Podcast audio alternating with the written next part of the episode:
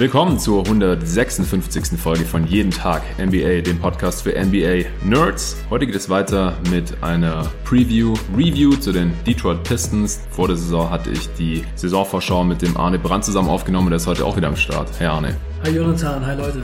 Ja, Arne ist zum ersten Mal seit dem NBA Lockdown oder auch allgemein zum ersten Mal seit langem wieder hier bei mir am Start. Das ist auf jeden Fall das erste Mal, dass ich hier wieder jemand in Fleisch und Blut vor mir sitzen habe, mit dem ich über die NBA quatschen kann. Heute halt ein bisschen mehr als sonst, weil wir im Wohnzimmer sitzen und nicht ich wie sonst äh, alleine drüben im Schlafzimmer sitze. Ich hoffe, die Audioqualität geht trotzdem klar. Ja, wir wollen gleich über die Saison der Detroit Pistons sprechen. Die ist eher ein bisschen enttäuschend verlaufen. Wir haben uns beide natürlich nochmal den Pot von vor der Saison reingezogen. Und da wollen wir natürlich die Gründe ein bisschen beleuchten. Wieso haben die Pistons jetzt nur 20 Siege geholt? Was ist da schiefgelaufen? War das so abzusehen? Wie ihr das eben aus unseren Preview-Reviews schon kennt. Danach hat Arne auch noch ein paar Takes zu den NBA Redrafts, die ich mit dem Nico aufgenommen hatte. Da kommt die nächste Ausgabe von in der nächsten Folge höchstwahrscheinlich. Wird wahrscheinlich morgen dann aufgenommen. Heute hat sich eben angeboten, dass ich erst noch mit Arne über die Pistons quatsche, mit Nico dann über die Draft 2009 in der nächsten Ausgabe von unseren NBA Redrafts. Aber wir müssen jetzt natürlich auch ganz kurz über die aktuellen Ereignisse in der letzten Woche sprechen hier. Äh, Im letzten Pod zu den Denver Nuggets gab es dazu noch nichts, einfach weil die Aufnahme schon letzten Donnerstag passiert war. Und äh, jetzt übers Wochenende ist die Situation in USA ja extrem eskaliert. In über 140 Städten gibt's Proteste, Demos, friedliche, gewaltsame. In vielen Städten brennt es und äh, es betrifft natürlich zum einen eine ganz wichtige Sache, ja, die wir hier nicht totschweigen wollen oder ignorieren wollen und können. Und zum anderen findet es natürlich auch in dem Land statt, in dem die Basketballliga, über die wir hier quatschen, die NBA normalerweise ausgetragen wird. Zumindest bei 29 dieser 30 Teams, eins natürlich auch in Kanada. Arne, was sind denn so deine spontanen Gedanken? Also vorweg vielleicht nochmal ganz kurz, wir sind vielleicht jetzt nicht die qualifiziertesten Menschen, um darüber zu sprechen. Wir sind zwei White Boys, die hier in Berlin sitzen und selbst natürlich nicht betroffen. Aber es macht natürlich auch betroffen, was man da jetzt gerade so alles mitbekommt, oder? Ja, mein Gedanke dazu ist, dass wir auf jeden Fall das einmal thematisieren müssen, denn es ist auf jeden Fall wichtiger als Sport oder viele andere Dinge, die so der Freizeitgestaltung dienen. Ja. Von daher muss man darüber einfach mal reden und wie du schon sagst, wir haben hier mit solchen Themen zum Glück sehr wenig zu tun. Die Polizei ist immer nett zu uns. Aber da sieht das schon anders aus. Also die Szene, als ich es gesehen habe, wie der George Floyd da getötet wurde, ist ja. einfach nur unvorstellbar. Ich kann es gar nicht glauben, wie man sowas machen kann. Also mit Polizei Ausbildung und allem drum und dran, jemanden, der gefesselt ist und wehrlos ist, so zu Tode zu bringen, ist einfach echt unvorstellbar auf der Straße am helllichten Tag vor laufenden Kamera. Ich kann es wirklich überhaupt gar nicht glauben, dass sowas immer wieder in den USA passiert. Da läuft es mir echt kalt den Rücken runter. Und ich kann die Proteste absolut verstehen. Es ist halt immer wieder, immer wieder in den USA das Gleiche. Und das wird nicht enden. Und dazu hat das Land eben auch leider noch einen Führer oder einen Präsidenten mit Donald Trump, der anstatt zu beschwichtigen und die Leute zusammenzubringen, halt immer wirkt, als wenn es eher sein Ziel ist, die Leute auseinanderzubringen. Und ich glaube, dass das einfach auch ein ganz großes Problem ist. Und da kann man echt nur sagen, was für Zeiten, in denen wir leben, lange Zeit, hatte ich immer so das Gefühl, früher gab es riesige Proteste und Sachen, für die man auf die Straße gehen musste und Umweltkatastrophen, die alle Menschen betroffen haben oder Pandemien wie die spanische Grippe und jetzt mhm. dieses Jahr, es ging los mit dem Tod von Kobe Bryant und jetzt haben wir eine Pandemie und äh, quasi Rassenkämpfe in den USA. Es ist schon echt krass, was ja. gerade so alles abläuft. Also 2020 ist auf jeden Fall richtig heftig bisher. Also Anfang des Jahres, das haben wir jetzt schon fast vergessen, da wäre ja fast der dritte Weltkrieg ausgebrochen da äh, im Iran. Und auch schon Anfang dieser NBA-Saison, ja, was, was mit China da abging, mit den Hongkong-Protesten, äh, dann wie gesagt, stirbt einer der großen Stars jetzt im NBA-Kontext und dann natürlich Corona, was auch wichtig war, worüber wir hier auch schon mehrmals gesprochen haben im Podcast, wo aber letztlich natürlich niemand was für kann, ja, dann mussten, also dann konnte man natürlich das steuern, ja, mit gewissen Maßnahmen, Gegenmaßnahmen und auch allgemein mit der Einstellung, mit der man an diese Sache rangeht. Aber jetzt ist es ja ein menschengemachtes Problem, was wir haben, ähm, mit der Ungleichheit in den USA, aber natürlich auch in vielen anderen Ländern. Also man darf, darf jetzt auch nicht so tun, als ob das nur ein amerikanisches Problem wäre und Rassismus außerhalb von den USA nicht existiert. Der existiert auch in Deutschland noch nach wie vor. Deswegen, Leute, schaut genau hin und schreitet auch ein, wenn ihr irgendwas mitbekommt und wir Weißen, uns geht's gut, aber wir können uns da nicht drauf ausruhen, sondern wir müssen halt auch helfen, was zu verändern. Und in den USA ist es halt richtig heftig. Ich habe jetzt zwar einen MBA-Podcast und es gibt auch einen Grund, wieso ich keinen über amerikanische Politik habe oder so, aber ich habe im Bachelor Amerikanistik studiert, wie ich hier im Pod, glaube ich, auch schon ein paar Mal erwähnt habe. Ähm, auch in meinem Journalismusstudium lag der Fokus auf Politik und Wirtschaft. Also ich habe da auch ein paar Skills und verfolge das auch alles sehr genau. Bisschen Hintergrundwissen und ich schaue auch immer, dass es hier ein Sportpodcast bleibt und dass wir hier von unserer Expertise zehren können. Aber jetzt, wenn es um sowas geht, da geht es nicht um Politik, ja, sondern es geht halt um Menschen. Ja, es geht auch um menschliches Verhalten und wer mir auf Twitter folgt, äh, bitte seht's mir nach. Aber ich musste jetzt halt auch echt mal hier und da was retweeten oder hier und da mal ein Statement dazu abgeben, weil manche Sachen können einfach nicht angehen. Also ich habe jetzt auch von meinem privaten Profil, ich habe ja eins auf Twitter extra für diesen Podcast, at jeden Tag NBA und dann halt auch noch eins, das es schon viel länger gibt, at jweiker-nba, wo ich normalerweise halt auch nur über die NBA Tweets absetze. Aber ich habe da jetzt ein Video gesehen zum Beispiel, Leute haben friedlich demonstriert, waren auf ihren Knien, teilweise die Hände nach oben, nach dem Motto, hier, wir sind friedlich, wir machen nichts. Und gegenüber waren ihnen halt ein Haufen Polizisten und da war echt ein Typ vorne dran bei den äh, Demonstranten, der hat super gesprochen, der hat gesagt, wir sind alle Menschen, wir müssen uns gegenseitig unterstützen und versuchen uns Verständnis entgegenzubringen und er versteht auch die Polizisten und er will die Polizisten besser kennenlernen. Es ist nicht die beste Seite, von der man sich jetzt hier gerade kennenlernt und so weiter. Das war echt eine super Rede. Was machen die Polizisten? Die kommen halt nach vorne und nehmen den Typ einfach mit, kassieren den ein, haben ihn verhaftet, ohne jeglichen Grund. Ich habe es einfach nur gesehen. Ich bin so wütend geworden und habe gedacht, es kann einfach nicht angehen. Was geht hier ab? Die Leute müssen es auf jeden Fall mitbekommen. Und wenn man das in den USA jetzt halt schon eine Weile verfolgt hat, ich war da immer skeptisch und habe gedacht, wie lang geht das noch gut? Weil wie du schon gesagt hast, mit einem wie Trump da der, an der Spitze, der zeigt halt keinerlei Führungsqualitäten gerade, sondern der heizt nur noch an. Ich habe so ein bisschen das Gefühl, das ist sein feuchter Traum gerade, der dann Erfüllung geht. Ich kann mir nicht ganz vorstellen, was er damit letztendlich bezweckt. Ich meine, er will auch eine Wahl gewinnen im Herbst. Die Lager werden immer weiter gespalten. Es wird immer mehr ein Gegeneinander in den USA und es liegt auch am politischen System natürlich. Man hat im Prinzip nur diese zwei Parteien, was an sich schon ein Problem ist in der Demokratie aus meiner Sicht. Aber es gibt halt wirklich nur noch rechts, links, dafür, dagegen und es wird immer schlimmer gerade. Und das macht mir wirklich alle Sorgen. Ich weiß nicht genau, wo das jetzt noch hinführen soll. Äh, ich hoffe nicht geradewegs in bürgerkriegsähnliche Zustände, aber aktuell sieht es leider danach aus. Ja, ich denke auch, dass es vor allem danach aussieht, weil es eben in der Vergangenheit genau solche Fälle auch gab und nichts passiert ist. Und die Leute sind es, glaube ich, mittlerweile so leid. Ja. Also ich finde, eine ganz positive Sache daran ist, dass man sieht, dass viele Menschen aus verschiedenen Bevölkerungsgruppen und mit verschiedenen Hautfarben zusammen auf die Straße gehen. Ich glaube, dass das sehr wichtig ist, dass da ganz viele Leute jetzt einfach zusammenhalten. Aber ansonsten kann man sich eben auch vorstellen, dass wenn jetzt die Proteste nicht weitergehen, eben in drei Monaten die nächste Geschichte aufgenommen wird, die genauso abläuft. Also es ist einfach so und das ist eine sehr schwierige Situation und sehr, sehr schwer zu lösen, denn dieses Problem steckt einfach in der amerikanischen Gesellschaft so tief drin. Ja. Das wird lange Zeit dauern, bis da die Wunden geheilt sind und eine Änderung zu erkennen ist. Ja, aber ich habe gerade schon das Gefühl, dass jetzt einfach mal so ein Punkt erreicht ist, so der Siedepunkt ist erreicht, der Tropfen, der das fast zum Überlaufen gebracht hat, jetzt mit dem Mord an George Floyd. Ich habe das Gefühl, der ist jetzt da und so schlimm wie jetzt gerade ist es noch nie eskaliert. Also wir hatten immer wieder Protestbewegungen, wenn mal wieder sowas Tragisches passiert ist, aber ich glaube, so schlimm wie jetzt gerade war es noch nie, weil einfach auch diese Kombination gerade da ist, noch mit den wirtschaftlichen Problemen, mit Präsident Trump an der Spitze, der seine Wahl gewinnen will und irgendwie völlig hirnlos da voranschreitet. Und ja, das ist einfach eine Kombination äh, natürlich noch mit den letzten Monaten mit der Situation ums Coronavirus und so, dass äh, ich mir gerade wirklich ernsthaft Sorgen mache. Und dann müssen wir jetzt auch wieder den Bogen äh, zur NBA zurückschlagen. Also das ist natürlich auch wieder eine Sache, ja. Also wenn es jetzt einen Monat lang oder noch länger halt mehr oder weniger so weitergeht, wen, wen juckt dann halt noch die NBA, ja. Also wer, äh, wem ist es dann noch wichtig, dass das weiter gezockt werden kann die letzten Tage, bevor es dann so eskaliert ist, letztes Wochenende, da sah es ja eigentlich so aus, als würde das sich alles Richtung äh, einem Format bewegen, wo man dann 22 Teams noch drin hat und wo dann als 31. Juli das Startdatum dann angepeilt wurde. Ist jetzt natürlich noch fast zwei Monate hin, aber da ist jetzt auch noch nichts äh, in Stein gemeißelt und das müssen wir wirklich alles weiter beobachten und im Auge behalten, wie es weitergeht. Ja, im Grunde genommen ist es bei dieser Sache halt auch so ähnlich wie mit der Pandemie. Man weiß gar nicht genau, wohin sich das jetzt noch entwickelt. Mhm. Also es kann halt sein, dass eben auch das wieder zu einer Verzögerung führt. Das muss man jetzt einfach mal abwarten. Ja.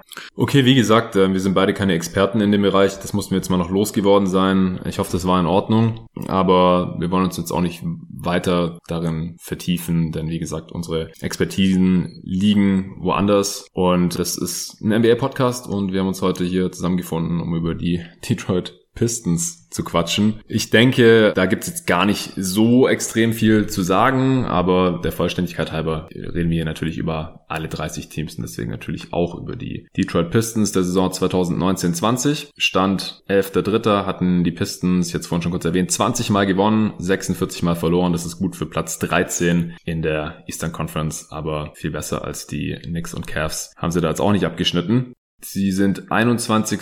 im Offensive Rating laut Clean Glass und 23.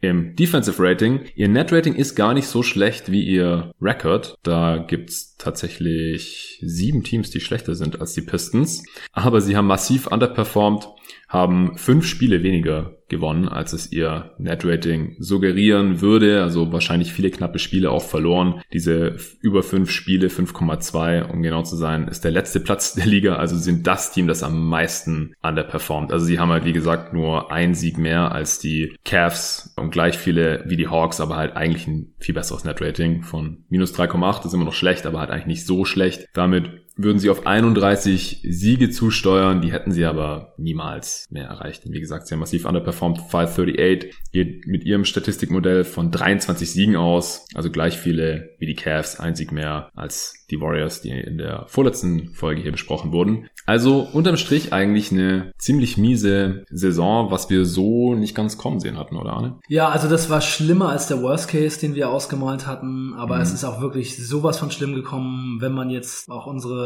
Folge anhört, die wir über die Pistons vor der Saison gemacht haben, dann haben wir sie eben schon als Playoff-Team gesehen, also wie in der Vorsaison, dass wenn alle fit sind, sie auf den achten Platz kommen können, viel nicht. Aber jetzt ist es eben wirklich so gekommen, dass Jackson und Griffin mehr oder weniger für die Saison raus waren. Einfach nur mal die Zahlen dazu. Jackson und Griffin hatten in der Vorsaison, als sie die Playoffs geschafft haben, 157 Spiele zusammen gemacht und diese, in dieser Saison waren es zusammen, beide zusammen 32. Also es waren vorher 4900 Minuten zusammen, jetzt 890 mhm. und da kann man natürlich, wenn zwei so wichtige Spieler ausfallen, schon nicht mehr so viel machen. Jackson, der war halt verletzt und wurde dann gewaved. Griffin, wir hatten es ja auch schon häufiger angesprochen im Pod, der sah schon richtig schlecht aus in der Preseason und hat dann eben kaum gespielt. Der ja. wurde im Januar dann erlöst, aber er hat in den letzten sieben Spielen, die er noch gemacht hat, 20 von 102 aus dem Feld geworfen und 5 von 43 Dreier, also da ging wirklich gar nichts mehr. Ja. Vollkommen am Ende, also der hat da schon eigentlich verletzt auch gespielt und naja, wenn man zwei so wichtige Starter rausnimmt, dann bricht bei so einem Team, das so mittelmäßig ist, eben das Kartenhaus dann auch völlig zusammen. Und dann haben sie eben auch den Stecker gezogen und dann haben, haben dann eben auch viele Spieler gewaved, die eigentlich, wenn es anders gekommen wäre, wichtig gewesen wären. Frazier wurde gewaved, Reggie Jackson, wie schon angemerkt, äh, Markeith Morris und ja, dann war es eben der Tank und dann haben sie von den letzten 32 Spielen 25 verloren. so läuft es dann eben ab und dann braucht man eben auch nicht mehr so viel darüber reden, was wir vorher gesagt haben, sondern die Saison ja. ist komplett den Bach runtergegangen und ja. Drummond haben sie auch noch getradet. Drummond eben auch noch getradet, genau. Ja. Das war dann eben am Ende die Kirsche auf der Torte. Ja. Und für ihn dann eben auch wirklich nichts mehr bekommen. Expiring Deals und einen richtig, richtig miesen Second Rounder. Wer hätte das gedacht? Der ehemalige All-Star und All-NBA. Ja, wir haben ja auch in unserer Cavs Preview Review schon über die andere Seite vom Deal gesprochen und was wir davon für die Cavs halten und natürlich auch nochmal Drummond in dem Kontext evaluiert. Aber wir haben auch am Ende von unserer Preview damals noch ziemlich viel über Drummond gesprochen, weil uns am Ende aufgefallen ist, dass wir eigentlich gar nicht über ihn gesprochen hatten. Was irgendwie auch schon so ein bisschen vielsagend war. Und als ich mir das nochmal reingezogen habe, ich gedacht, ja, da haben wir eigentlich schon ganz gut prophezeit, so wohin es mit dem Spieler und auch dem Spielertyp Andre Drummond einfach geht. Und sieht man jetzt auch, dass er jetzt mit einem zwar eventuell expiring Deal, vielleicht halt auch Play Option dann für die nächste Saison noch gezogen, eigentlich gar nichts mehr wert war. Und das halt als, wie du schon sagst, Ex-All-Star, äh, mal All-NBA, jemand der immer so 16 Rebounds pro Spiel holt und jetzt dieses Jahr auch wieder an die 18 Punkte pro Spiel gemacht. Also den Boxscore füllt äh, und auch erst in der Age 26 Season ist, also eigentlich noch Pre-Prime. Aber die Pistons haben es halt auch hier gesehen und entschieden, mit dem geben wir die nächsten Jahre jetzt hier wahrscheinlich keinen Blumentopf und dann müssen wir den jetzt auch nicht hier weiter behalten. Ja, ja und auch seine große Stärke, die Rebounds, haben in dieser Saison halt hat auch hat er keinen positiven Einfluss gehabt. In der Vorsaison waren sie Neunter beim Rebound und jetzt in dieser Saison hm. 29. beim Rebound. Ja, aber ich habe vorhin auch nochmal gecheckt, also wenn Drummond auf dem Feld war, dann waren sie zumindest, was die Defensiv-Rebounds angeht, deutlich besser. Ähm, ja. Also sie sind im 96. Percentile ähm, mit seinem On-Wert, weil der Gegner 4,2% weniger mhm. Offensiv-Rebounds holt. Das ist noch gut. Ich denke, es liegt auch daran, dass sie in den Minuten ohne ihn dann sehr viel schlechter gereboundet haben. Und als Team war es auf jeden Fall auch keine Stärke mehr. Das hast du schon richtig erkannt, ja. Ja, Black Griffin ist da eben auch ein sehr, sehr wichtiger Faktor gewesen in der Vorsaison. Und eben mhm. auch, dass sie sehr dünne, leichte Center haben. Mhm. Also Thornmaker und Christian Wood sind eben auch so die Leute, die da alles wegholen und jeden ausboxen können. Das kommt eben auch noch zu. Ja, also es hat sich einiges getan bei den Pistons, was wir jetzt so nicht unbedingt vorhersehen konnten. Also wir haben ein, zwei Mal im Pod gesagt, also wenn Griffin und oder Rose sich schwer verletzen, dann geht die Offense sowieso den Bach runter und dann ist die Saison auch im Eimer. Wie gesagt, klar, wenn Griffin länger ausfällt, was passieren kann, geht man hier wahrscheinlich relativ schnell under. Äh, und wir wollen ja auch immer in unseren Prognosen jetzt nicht von irgendwelchen Season-Ending-Injuries und so ausgehen. Das passiert zwar jedes Jahr, es trifft da immer irgendein Team, aber das direkt in unsere Worst Cases mit einzubauen, weil das ist halt bei jedem Team so. Ja, wenn der Star sich verletzt, der beste Spieler der Offense sich verletzt oder beide, dann ist man halt normalerweise im Arsch und das kann man dann bei jedem Team sagen, aber davon äh, hat man dann natürlich nicht viel, da haben die Hörer auch nicht viel von. Deswegen ist es noch schlechter gelaufen als in unserem Worst Case. Wir gucken uns jetzt trotzdem nochmal vielleicht äh, ein paar Details an, weil ich habe trotzdem einige Sachen gefunden, wo wir richtig lagen, beziehungsweise du richtig lagst, weil das war ein Pod, in dem du sehr viel mehr erzählt hast als ich. Ich habe dich eher so ein bisschen interviewt. Also eine Sache, was auch direkt auffällt, wenn man sich halt die Minutenverteilung und so anschaut in diesem Team, ist, dass die anders kam, als sie erwartet haben, ist halt, dass die Starting Five nicht safe war. Also vor der Saison hast du halt gesagt, ja, hier äh, ist, ist starten bestimmt Jackson, Drummond, Griffin und Bruce Brown und Tony Snell. Aber im Endeffekt hatten die Pistons 13 Spieler, die mindestens 10 Spiele gestartet sind. Ja. Das habe ich selten gesehen. Ja, also ja, totales es Karussell. Je, es ist auf jeden Fall so, dass durch diese ganzen Verletzungen das ganz anders gekommen ist. Ne? Reggie Jackson hat für die Pistons nur 14 Spiele gemacht, Blake Griffin nur 18. Ja. Das waren dann eben hauptsächlich die Positionen, die ersetzt werden mussten. Und dann hatte ich noch gesagt, dass Bruce Brown Starter wird. Und du hattest gesagt, naja, Luke Kennard könnte auch vielleicht starten. Das Der war auch viel verletzt. Ja, genau. Es war dann aber so, Brown hat die ersten drei Spiele gestartet und dann ist Kennard tatsächlich auf Shooting Guard in die Starting Five gerutscht. Ja, 28 und hat bis zu seiner Verletzung, genau, hat bis zu seiner Verletzung dann eben auch in der Starting Five gespielt. Hat auch gut gespielt und sich dann eben auch verletzt. Also Kennard kommt auch noch dazu. Mhm. Äh, da war wirklich, also Blake Griffin, Jackson und Kennard fast die ganze Saison raus. Das ist natürlich schon echt nicht. Weil Kennard war in dem Fall dann eben auch der Starter. Ja. Und dann ist Brown eben wieder zurück in die Starting Five. Ich hatte gesagt, dass Snell Starter sein wird und das ist auch so gekommen. 59 Spiele hat er gemacht, 57 gestartet. Ja, und Snell war auch im Grunde genommen so, wie ich ihn gesehen habe. Ich hatte ihn zwar einmal auch erwähnt bei eventuell der Breakout-Kandidat mhm. für die Pistons, äh, hatte da aber auch schon angemerkt, dass es im Grunde genommen eigentlich nur übers Shooting laufen kann, weil er eigentlich fürs Spiel nichts anderes bringt, weil er mit seinem mit dem Ball in der Hand eigentlich nichts kann und auch andere Statistiken eigentlich nicht liefert. Aber er hat eine ganz gute Saison gespielt, hat 40% Dreier wieder getroffen und so eigentlich das gemacht, was ich von ihm erwartet hätte. Ja, er könnte noch mehr Dreier nehmen. Also das gemeint, dass er sehr, sehr viel Dreier nehmen wird. Dann wird Snell auf jeden Fall helfen, denn er ist ein guter Schütze und er hat das grüne Licht und wird sehr, sehr viele Dreier nehmen und wahrscheinlich dann eben auch hoffentlich 40 Prozent treffen und ein guter Verteidiger ist er auch. Und er nimmt halt keine 6-3 von der Possessions. Ja. Das ist halt schon sehr, sehr wenig heutzutage ja. für einen richtigen Shooter. Also die Quote ist halt auch so hoch, weil er sich die Dreier sehr gut auswählt. Er trifft halt nur 1,7 pro Spiel. Das hat dann nicht den riesigen Impact. Macht nur 8 Punkte, keine zwei Rebounds pro Spiel. Auch dem Rebounding ist auch ein bisschen eingebrochen, habe ich gesehen gehabt. Ja, die also, Pistons haben da so ein bisschen die No-Stats All-Stars, ne? Tony Snell, Bruce Brown, die spielen sehr viele Minuten und ja. es kommt nicht besonders viel dabei rum. Ja, richtig. Ja, Bruce Brown macht immerhin so 9, 5 und 4 und spielt sehr gute Defense. Ähm, aber ja, scoren tun die beide nicht viel. Topscorer der Pistons, übrigens Derrick Rose, 18,1 Punkte pro Spiel. Der äh, hatte wieder eine ganz solide Saison, normales in der Bank, ist aber dann auch 15 Spiele gestartet, also auch einer dieser 13 Spieler, die Minimum 10 Spiele gestartet sind, hat aber auch nur 50 Spiele gemacht, also auch wieder seinen Teil verpasst. Jetzt äh, die 15, 50 Spiele hier so mit einer der Spieler, die die meisten Spiele hatten hier bei den Pistons, wenn man sich mal so anschaut in der Rotation. Aber der hat ja eigentlich ganz gut gespielt. Das hatten wir aber auch mehr oder weniger so kommen sehen, oder? Ja, ja, offensiv ist er halt jetzt wieder ziemlich äh, passabel. Der Dreier hat nicht mehr ganz so gut gesessen wie in der Vorsaison mit 30 mhm. Prozent, aber seine Defense ist einfach sowas von unterirdisch. Also das kann man sich wirklich kaum antun. Das hattest du auch schon Ja, gesagt. das hatten wir im Pod gesagt. Äh, ich hatte auch schon gesagt, dass er in der Preseason schon wieder so schlecht aussah, auch gegen mhm. Leute wie Brunson, aber jetzt auch während der Saison. Also Derrick Rose ist wirklich, ich würde sagen, einer der schlechtesten Guards im Moment in der Defense in der mhm. ganzen Liga, der viele Minuten sieht. Also es ist richtig übel.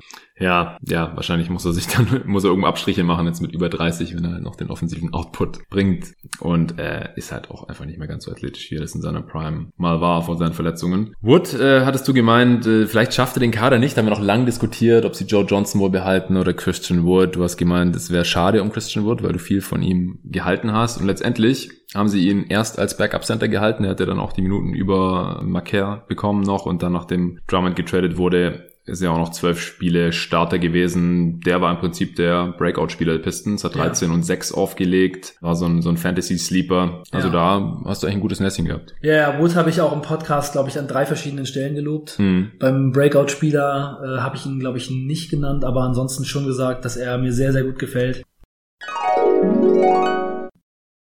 Und zu wenig Minuten, ich denke, dass Christian Woods vielleicht den Kader nicht schafft und wenn er es reinschafft, dass er dann wahrscheinlich zu wenig Minuten bekommt. Aber ich habe da ein bisschen Hoffnung, denn ich finde ihn einfach wirklich ziemlich beeindruckend. Und so ist es dann auch gekommen. Also er hat ja wirklich sehr, sehr gute Phasen in der Saison gehabt und ich bin auch mal gespannt, was er jetzt für einen Vertrag bekommt. Mhm. Also so ein Spieler darf man nicht unbedingt überbezahlen, aber ich fand ihn vorher sehr gut. Jetzt äh, hat er eigentlich ungefähr das gemacht, was ich auch erwartet hätte. Das ist einfach jemand, der aufs Feld kommt und ab der ersten Sekunde alles gibt und auch sehr, sehr viele gute Aktionen macht. Und er hat auch seinen Dreier jetzt ganz gut getroffen. Da ja. würde ich sogar sagen, da geht noch ein bisschen mehr. Also über die Saison gesehen waren es jetzt 38,6 Prozent und äh, 0,9 in 21,4 Minuten auf 100 Possessions. Und der nimmt fast so viele wie Tony Snell. 5,2. ja, ja, ja. Also das ist schon, das ist schon beachtlich von Big. Und ich glaube schon, dass da auch noch mehr geht, denn seine Rolle ist schon eher während der Saison dann noch so ein bisschen gewachsen. Das war schon ein guter Breakout. Ja. Ist dir noch was aufgefallen, wo du richtig lagst? Ja, das war auf jeden Fall eine Sache. Da habe ich mich, wie gesagt, dreimal gefreut. Ähm, dann, ich hatte gesagt, dass die Defense diese Saison wahrscheinlich schlechter wird, mhm. weil ich ja schon angemerkt hatte, dass es wahrscheinlich auch am Shooting lag, lag also mhm. dass die Gegner einfach ihre Dreier nicht so gut getroffen haben und die Freiwürfe auch nicht so ja. gut getroffen haben und es ist genauso gekommen. Sie sind halt deutlich abgerutscht bei der Defense. Blake Griffin war natürlich auch verletzt und ich meine, Blake Griffin ist jetzt nicht berühmt in, in der Defense, aber es ist dann immer noch besser, irgendwie Blake Griffin in der Defense zu haben als Thorn McCurr oder Christian Wood wahrscheinlich. Dann hatte ich gesagt, dass es gut wäre, wenn Seko Dumbuya viel in der G-League gespielt und er hat tatsächlich 16 Spiele in der G-League gemacht. Mhm. Er hat 27 20 Minuten da bekommen, hat 17,4 Punkte gemacht, nur 5,5 Rebounds finde ich für so einen Big NBA Prospect ein bisschen wenig. Und er hat auch bei Steals und Blocks in der G-League nur 0,8 Steals und 0,4 Blocks in 27 Minuten. Das finde ich schon ein bisschen bedenklich. Für so einen Athlet, ja. Für so einen Athlet und auch für jemanden, wo man vielleicht denken könnte, dass der bei, naja, so einem G-League-Niveau einfach so ein bisschen mehr dominiert. Aber er hat immerhin zwei Dreier getroffen mit 35,6 Prozent. Und der Dreier wird auf jeden Fall sehr wichtig für ihn. Ja. Denn ich glaube, wenn er kein Rim Protector ist, ist und eher ein Vierer, dann ist es schon wichtig, dass er seinen Dreier trifft. Also, und er ist ja auch noch sehr, sehr jung, ne? Während ja. der Saison 19 geworden. Also kann schon sein, dass er ein ganz guter Spieler wird. Ja, also ich würde ihn auch eher auf der 3-4 verorten, als jetzt auf der 4-5. Ja. Wenn man ihn so auf dem Spielfeld sieht, dann erinnert er mich immer so ein bisschen an OG Ananobi mm, Toronto Raptors. Körper, ja. Mm, ja.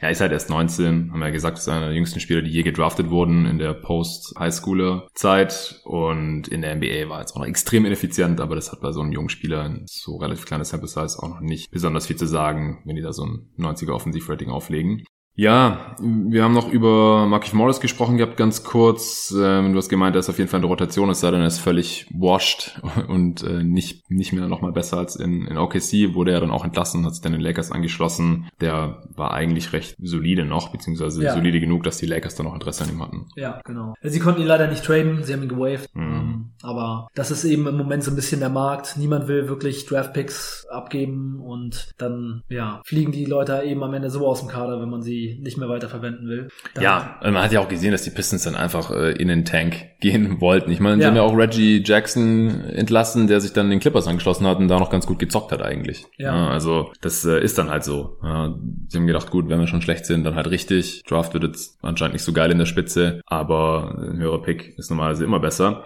Eine Sache noch, äh, wir hatten gesagt, wenn alle fit bleiben, dann sieht der Kader offensiv eigentlich besser aus als im Vorjahr. Da waren sie auch 21. im Offensivrating. Ja, also ich glaube, es kann sein, dass sie offensiv besser werden mit diesen Editions. Liegt ja natürlich auch einfach noch daran, ob wieder das Team so gesund ist.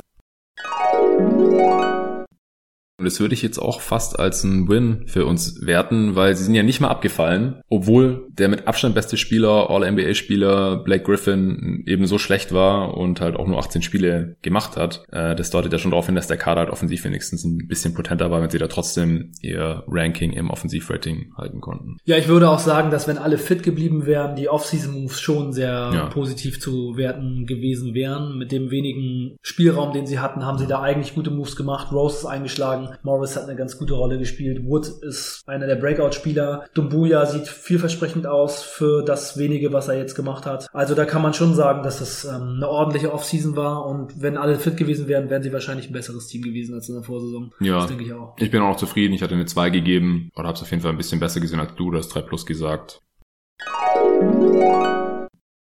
Also ich würde sagen, diese Offseason, der kann man eine 3 plus geben. Ich glaube, ich würde sogar fast noch ein bisschen positiver sehen. Also gerade der Snell-Deal, den fand ich einen ziemlichen Coup. Ja, also für mich ist dieser Snell-Deal wirklich eigentlich perfekt.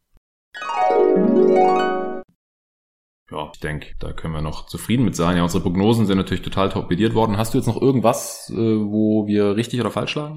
Ich wollte einfach noch mal einen Satz sagen zu der, dem Ablauf der Saison, weil wir haben das schon hier und da angedeutet, aber ich habe mich hinterher schon so ein bisschen geärgert, dass ich nicht noch mehr dieses Bild der Saison, wie es jetzt gelaufen ist, so auch in dem Podcast gezeichnet habe, mhm. weil ich hatte ja schon angemerkt, dass Griffin so schlecht aussah ja. und dieses Team ist einfach so am Abgrund gebaut gewesen mit Griffin äh, und seiner Gesundheit. Der hat ja letztes Jahr in den Playoffs auch gespielt, obwohl er verletzt war. Da haben die Ärzte gesagt, ja, kann nicht mehr kaputt gehen. Und siehe da, er spielt ja. in, der, in, der, kommenden Saison nur 18 Spiele und sieht richtig, richtig schlecht aus. Also da muss man jetzt auch wirklich mal sehen, wie das mit ihm überhaupt weitergeht. Ja. Aber ich habe es eigentlich gesehen. Ich habe in den Preseason-Spielen schon gedacht, oh, das sieht richtig schlimm aus. Und ich hatte ja auch schon diesen Vergleich gemacht, wenn Blake Griffin gegen Kevin Love einen Dunk-Contest machen würde, dann weiß ich nicht, auf wen ich mein Geld setzen würde. Wahrscheinlich jetzt tatsächlich auf Kevin Love wäre es besser gewesen.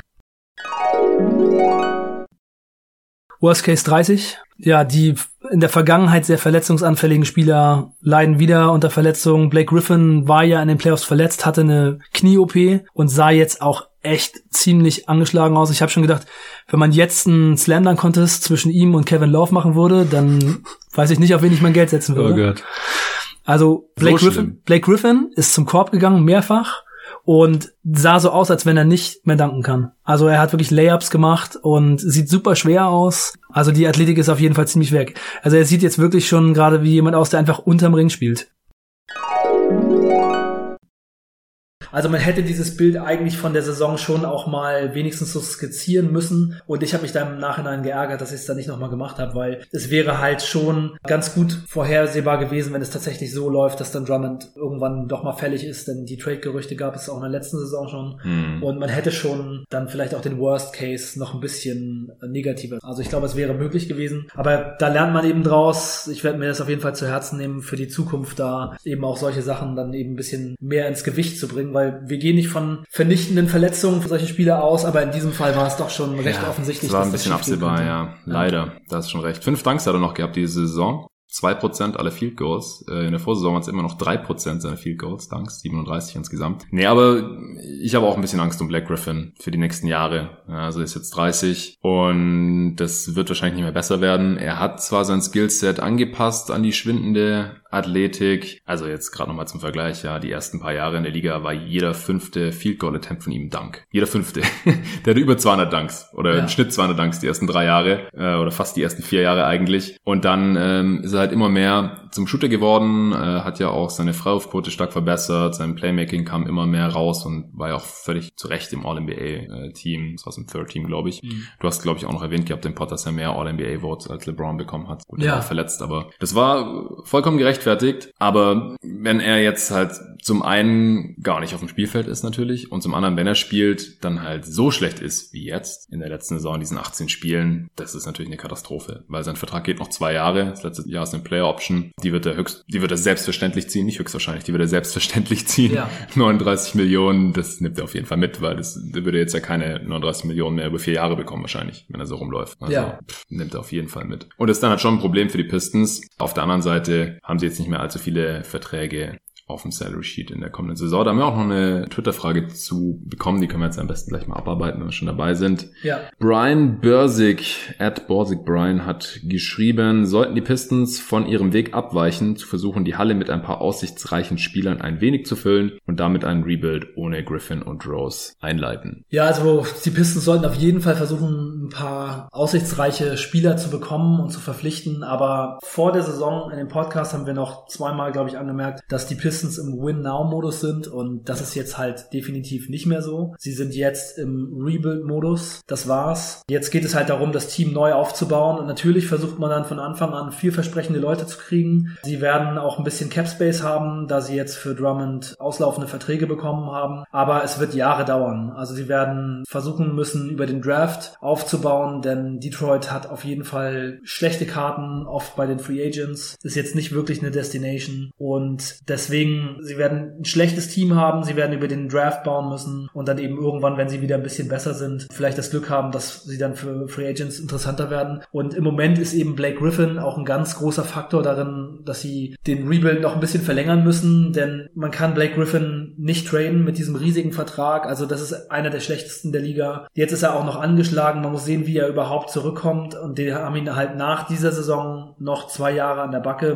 Wenn es einen Trade gibt, dann müssen sie selber was draufpacken und in der Situation, in der sie gerade sind, können sie das eigentlich nicht machen. Also nee. ich glaube, der beste Weg, den sie machen können, ist einfach zu versuchen, Woods einen ganz guten Vertrag zu geben, der seinen Fähigkeiten gerecht wird, aber nicht zu viel Geld reinstecken mhm. und dann einfach versuchen, junge, gute Leute zu holen, die einen interessanten Basketball spielen und manchmal ist ja auch ein Team, das mit jungen Leuten spielt und das Team kommt dann zusammen, besser anzugucken als äh, immer die gleichen Veterans, die einfach nur im Mittelmaß rumgucken. Von daher gibt es da auch Beispiele in der Liga, dass man das hinkriegen kann, attraktiver zu werden, obwohl man von vorne. Ja, also ich glaube auch Blake Griffin, mit dem kann man jetzt gerade nicht mehr planen, weil man einfach nicht weiß, wie er zurückkommt. Also wir wissen es vor allem nicht, aber was wir jetzt eben von ihm gesehen haben und auch wie halt die Historie gezeigt hat, ja, wenn es bei solchen Spielern mal so ausgesehen hat, dann haben die meistens eher kein tolles Comeback mehr dann so in ihren frühen 30ern. Wir wollen es natürlich hoffen, ich bin selber auch ein großer Black Griffin Fan, habe zwei Jerseys von ihm im Schrank hängen und so weiter, aber ich würde jetzt echt nicht mehr mit ihm planen und die Pistons können sich jetzt gerade auch ein bisschen erlauben, ihn jetzt halt noch zu behalten, weil sie sind weit weg von jeglicher Luxury Tags und haben auch mit ihm äh, die nächsten zwei Jahre einen Haufen Spielraum, weil sie haben jetzt äh, für die Saison 2020-21, also für die jetzt folgende, in Playoffs werden sie ja nichts zu tun haben, wenn die, wenn die irgendwann noch ausgetragen werden. Tony Snell noch, der hat eine Play-Option über 12,2 Millionen, die würde er wahrscheinlich ziehen, denke ich eher mal. Das ist aber nicht schlimm, weil, wir haben ja schon gesagt, Snell ist ein solider Spieler, ist vielleicht ein bisschen überbezahlt, deswegen denke ich auch eher, dass er das Geld nehmen wird, aber den können sie wahrscheinlich im Zweifel sogar traden, wenn sie wollen, ansonsten kann man den auch weiter starten lassen. Und er bringt da halt so,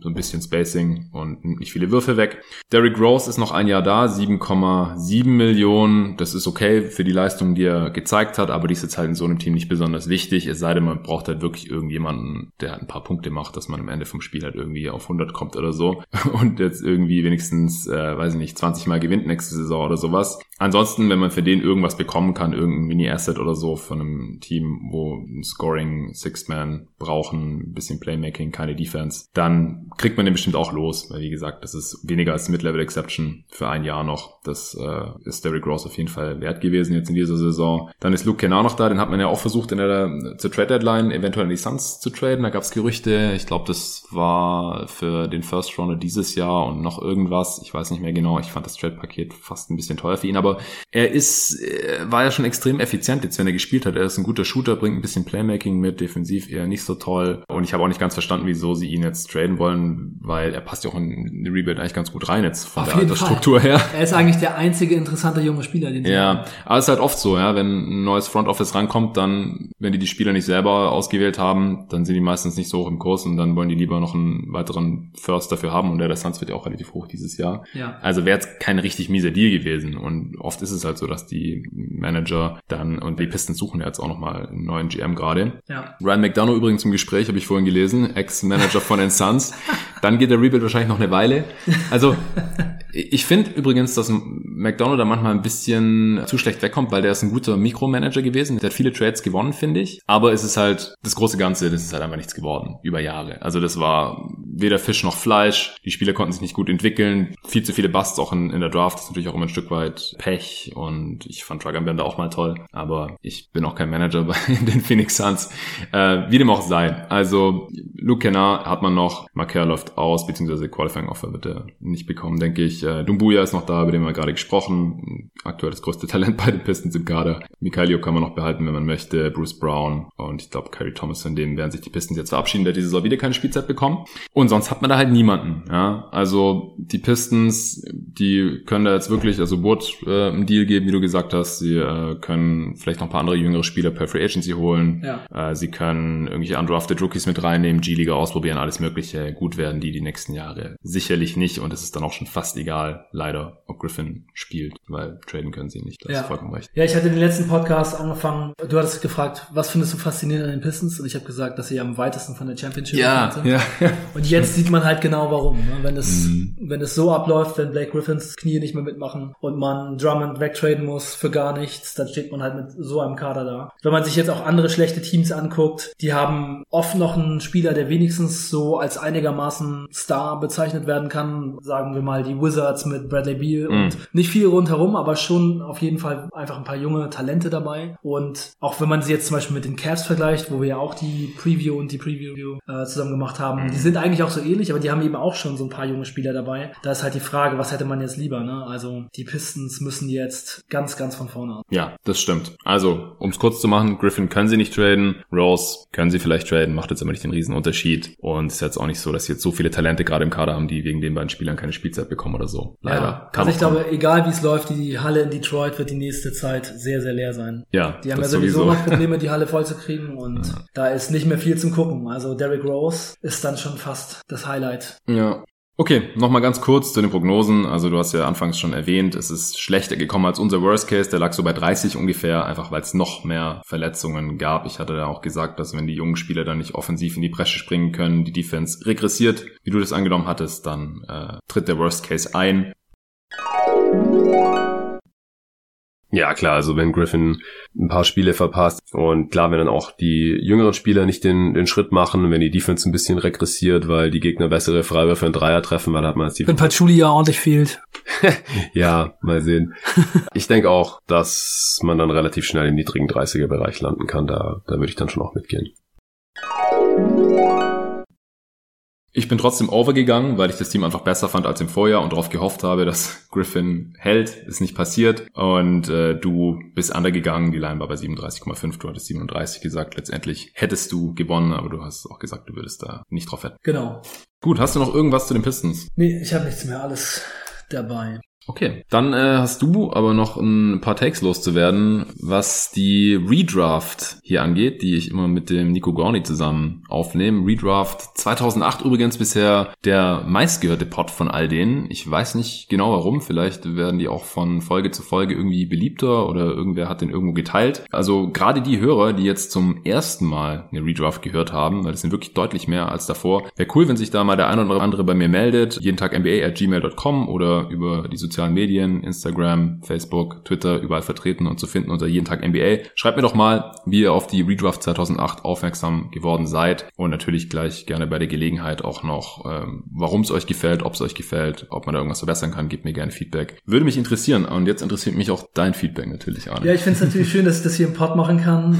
Erstmal muss ich euch sehr loben für die Redrafts. Ich höre die sehr gerne und ich finde, ihr macht das echt richtig gut. Danke, Mann. Ich finde es auch sehr schön, dass äh, Nico dabei ist, denn wie man das ja auch raushört, ist er ein absoluter NBA-Nerd, ist schon ewig dabei und zieht sich sehr, sehr viel rein und, und weiß sehr gut Bescheid. Und bei dir ist es ja sowieso schon bekannt, dass du dich sehr gut auskennst. Äh, von daher sind die Pods sehr gut zu hören. Ich habe so ein paar Anmerkungen zum Ablauf und wie ihr das macht. Was ich mir einfach wünschen würde, ich habe jetzt zum Beispiel den äh, 2008er Redraft bei der Gartenarbeit gehört Aha. und ich fand es sehr schön, wie ihr eingeleitet habt in den Podcast und wie ihr so die Stories so vorher so ein bisschen vorbereitet und äh, sagt, was so abgelaufen ist, wie es mit Rose gelaufen ist und so weiter. Aber was ich mir dann noch wünschen würde, wäre einmal so äh, zumindest die Lottery so durchzugehen, weil ich bin zwar mm. ein ziemlicher Draft-Experte, aber wenn ich das so bei der Gartenarbeit höre, dann wäre es für mich schon hilfreich, einmal irgendwie zu wissen, äh, so und so sind die Picks abgelaufen. Das kann man vielleicht dann einfach so machen, dass man diese Einleitung macht und über die Spieler spricht und währenddessen einfach so Pick für Pick einmal die Lottery durchgeht. Ja. Und dann eben noch sagt, welche interessanten Picks dann irgendwie noch so danach kamen. Das wäre für mich einfach so zum Hören eine ganz gute Sache. Also ihr habt, wie gesagt, über die Spieler gesprochen, aber ihr sagt dann so, ja, Rose auf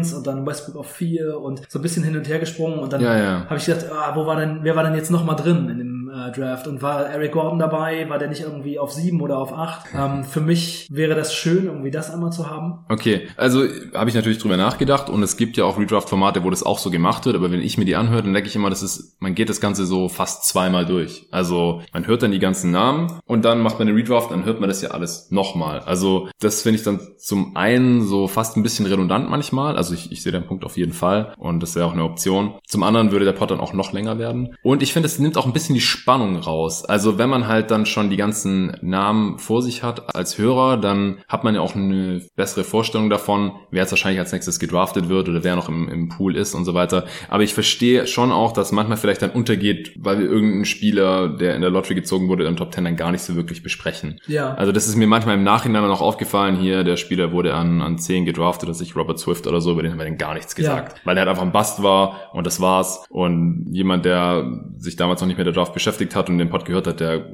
kennt den Namen danach vielleicht ja. immer noch nicht. Also, also, für mich ist insgesamt so ähm, das Gefühl, ich würde mir da selber etwas weniger Geheimnis um die kommenden äh, Picks wünschen und ein bisschen mehr Offenheit mit ja. dem, was, was so kommt, weil ich kenne die meisten Drafts eh schon ziemlich gut. Ja, du bist auch ein Nerd. Genau, ich bin auch, ja, ja, auf jeden Fall. Auf jeden Fall. Ich würde auch gerne irgendwann einen mitmachen. Bei mir ja, ja, haben wir ja schon besprochen. Das, ist, genau, das können wir ja. gerne bei den, bei den älteren Drafts dann machen. Äh, es kam jetzt auf, auf Twitter natürlich auch schon der Wunsch, dass ich alle Redrafts für immer und alle Zeiten nur mit Nico mache. Äh, wir werden jetzt auch erstmal weitermachen noch. Äh, zumindest 9, 10 äh, ist in nächster Zeit noch geplant. Ab 11 könnte man das Format ein bisschen anpassen, weil wir ab 2011 dann auch auf GoToGuest.de damals immer diese Draft Power Rankings schon hatten. Und dann könnte man eventuell noch den, den Tobi Berger mit reinholen, der immer für die Power Rankings letztendlich verantwortlich war. Und äh, das wäre dann vielleicht auch mal noch witzig. Aber alles, was vor 2003 war, also quasi auch vor Nikos und meiner aktiven NBA-Fan, Nerd, Junkie-Zeit, das wäre dann natürlich cool mit dir zu machen, weil du bist ja schon seit den 90ern da noch näher dabei und das ist auf jeden Fall eine Option. Ja, ich will ja. mich da jetzt gar nicht irgendwie äh, ins Gespräch bringen, aber. Ich habe dich ans Gespräch ja, gebracht. Ja,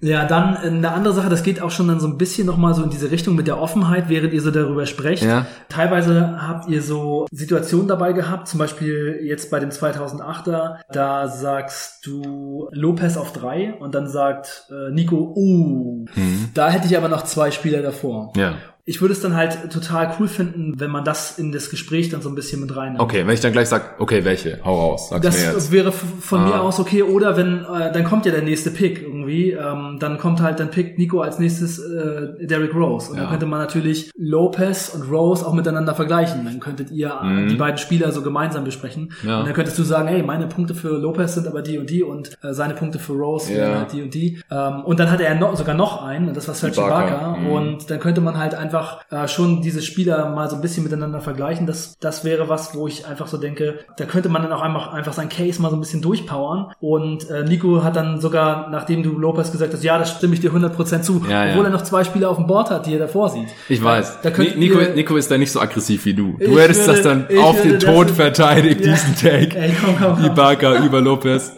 Ich weiß, Mann, ich weiß. Äh, bei mir ist es halt auch so, wenn ich die im selben Tier habe, dann kann man halt easy einen Case machen, dass der eine über über dem anderen ist und bei mir waren die halt alle im gleichen Tier. Und so ein bisschen habe ich ja dann schon auch Lopez mit Love sogar, ich überlegt habe, ah, vielleicht sogar besser als Love wegen der Defense und ja, so. Ja, ja. Und dann halt auch besser als Ibaka, weil er auch 20 äh, Punkte pro Spiel machen konnte mal und nicht jetzt nur Defense war oder nur Rollenspieler war, wie es bei Ibaka eher der Fall war. Bei Rose hat er nur diese kurze Peak. Also so, so ein bisschen haben wir schon gemacht, aber ich verstehe auf jeden Fall, was du meinst, dass man noch ein bisschen mehr reingehen könnte dann in, in die Differenzen, ja. Ja, ja, und ich finde auch, dass du öfter deine Picks so äh, mehr verteidigst und Nico macht das nicht ganz so, er könnte da ruhig mal teilweise. Er ist so zu nett. Ja, er ist ein bisschen zu nett. Er ich könnte weiß. von mir aus ein bisschen dirty sagen zwischendurch.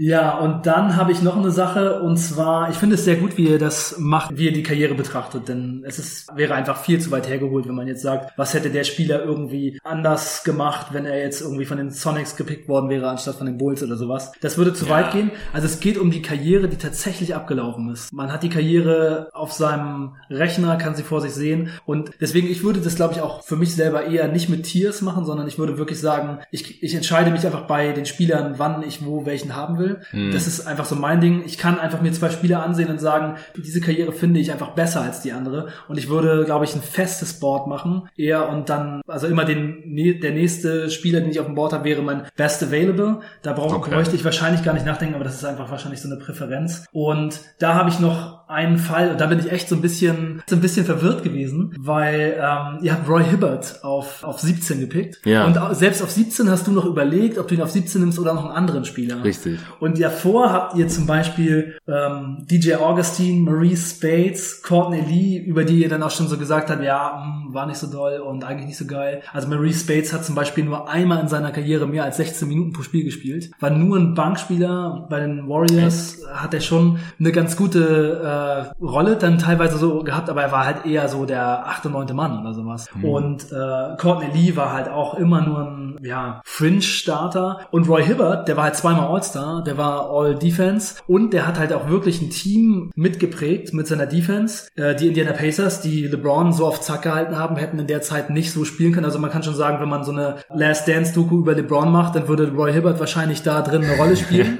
und man würde die Geschichte von LeBron nicht erzählen können, ohne über Roy Hibbert zu reden. Und dass der dann da unten landet, also bei Ryan Anderson und Roy Hibbert könnte man noch überlegen, der war glaube ich irgendwie so 11., 12. Pick, aber DJ Augustine, Marie Spades, Courtney Lee sind alles Leute, die äh, nach Hibbert gedraftet werden müssen. Also da war ich schon so ein bisschen äh, irritiert. Ja. Auch wenn seine Karriere sehr kurz war. Genau, das ist halt das Ding immer. Peak versus Longevity. Ja, dann bist du vielleicht eher ein Peak-Guy. Ich weiß nicht, ob du das jetzt gleich so verallgemeinern würdest, aber Hibbert hatte halt eine so viel kürzere Karriere als viele von den anderen. Und der hat halt auch nur in diesem System funktioniert und halt auch nur in dieser Ära. Ich meine, klar, er hat die Zeit war halt gegen ihn. Das, ne? Genau. Ist dann, der ist dann halt äh, rausgefallen, weil die Liga sich einfach auch verändert hat. Da war dann nichts mehr los mit ihm. Ja, richtig. Viel zu langsame Füße, aber also Maurice Spates, das äh, sehe ich schon als... Den lässt du mir nicht durch. Das sehe ich schon als eine kleine Frechheit. Also bei Courtney Lee, okay, das könnte man vielleicht argumentativ noch hinkriegen, aber Maurice Spates, der war halt ja eigentlich für mich ein Spieler, der da überhaupt gar nicht. Und DJ Augustine mag ich total gerne, aber er ist halt auch ein Bankpoint Guard. Äh, da könnte man auch eher drüber reden mit der Länge der Karriere. Der hat ja jetzt. Augustine, naja, der hat die meisten Spiele gestartet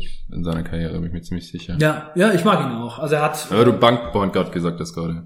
Ja, ja, er ist halt äh, eigentlich ein Bankpoint Guard. Ne? Also mhm. wenn. Ah ja, du hast, du hast sogar recht. 300, äh, bisschen mehr als 300 ja. Spiele von 850 Und dann, ja. wo hat er die Spiele gestartet? Das war am Anfang. Jetzt zuletzt halt Orlando. Das war am äh, Anfang, als er Pick war. Und am Anfang Charlotte einige, ja, du hast recht. Ich meine, ja, der hat halt so auch mit die meisten Spiele gemacht, also nie verletzt. Auch so ein bisschen so ein Longevity-Ding. Ich meine auch, dass ich äh, Hibbert und die ganzen anderen da im selben Tier hatte. Könnte ich jetzt natürlich nebenher nochmal kurz nachschauen. Ähm, ja, bei Spades hatte ich ja schon gesagt, dass es so ein bisschen ein irrationaler Pick ist, weil ich mir die Jahre danach als Fan äh, oft gewünscht habe, dass sie ihn statt Lopez gepickt hätten, weil Spades halt immer so mega abging und gefühlt alles getroffen hat. Gegen die Suns, als er noch für die Sixers gespielt hat. Das ist natürlich jetzt kein besonders objektives Argument gewesen. Also Spades war wahrscheinlich ein Reach an der Stelle und äh, darfst du mich dafür anprangern.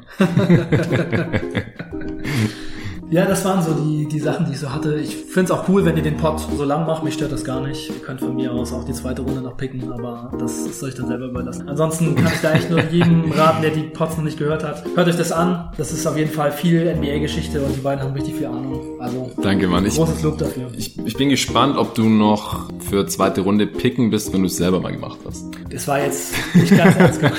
ich weiß. Ja, jetzt lass mich mal kurz gucken, wie das nochmal aussah mit, mit Roy Hibbert. Ja, du hast recht. Ich hatte Augustine und Spades viel höher als Hibbert, also auch ein Tier weiter unten. War im selben Tier mit Mayo, Lee, Chalmers, Bamute. Die Peak war zu gut und dann war die Karriere jetzt nicht so kurz, dass er so weit unten gekommen ist. Ja. Stimme ich dir zu. Okay, hast du jetzt noch irgendwas? Ich habe richtig Bock, jetzt gleich ein bisschen 2K zu zocken. Ja, 2K zu zeigen. das machen wir auf jeden Fall. Ich habe äh, mir hier für mein neues Wohnzimmer einen Beamer gegönnt und da sind wir jetzt ganz gut ausgestattet. 2K20 wird demnächst eingelegt. Wir äh, gehen jetzt erst noch irgendwie kurz was zu essen organisieren und dann zocken wir ein paar Games durch. Ich habe auch mega Bock. Und dann bist du bald wieder am Start für unsere letzte Preview-Review zu den LA Clippers. Yes. Freue mich jetzt schon. Vielen Dank dir, Arne. Vielen Dank fürs Zuhören an alle Hörer. Ihr könnt Arne gerne folgen auf Twitter unter @arnebrandt mit 3R und DT am Ende. Und wie gesagt, ich würde mich freuen, wenn ich Feedback von euch bekomme, entweder zur Redraft-Geschichte oder hier zu den Preview Reviews natürlich, zu den Pistons oder zu was auch immer euch auf dem Herzen liegt. Vielen Dank dafür und bis zum nächsten Mal. Ciao Leute, macht's gut.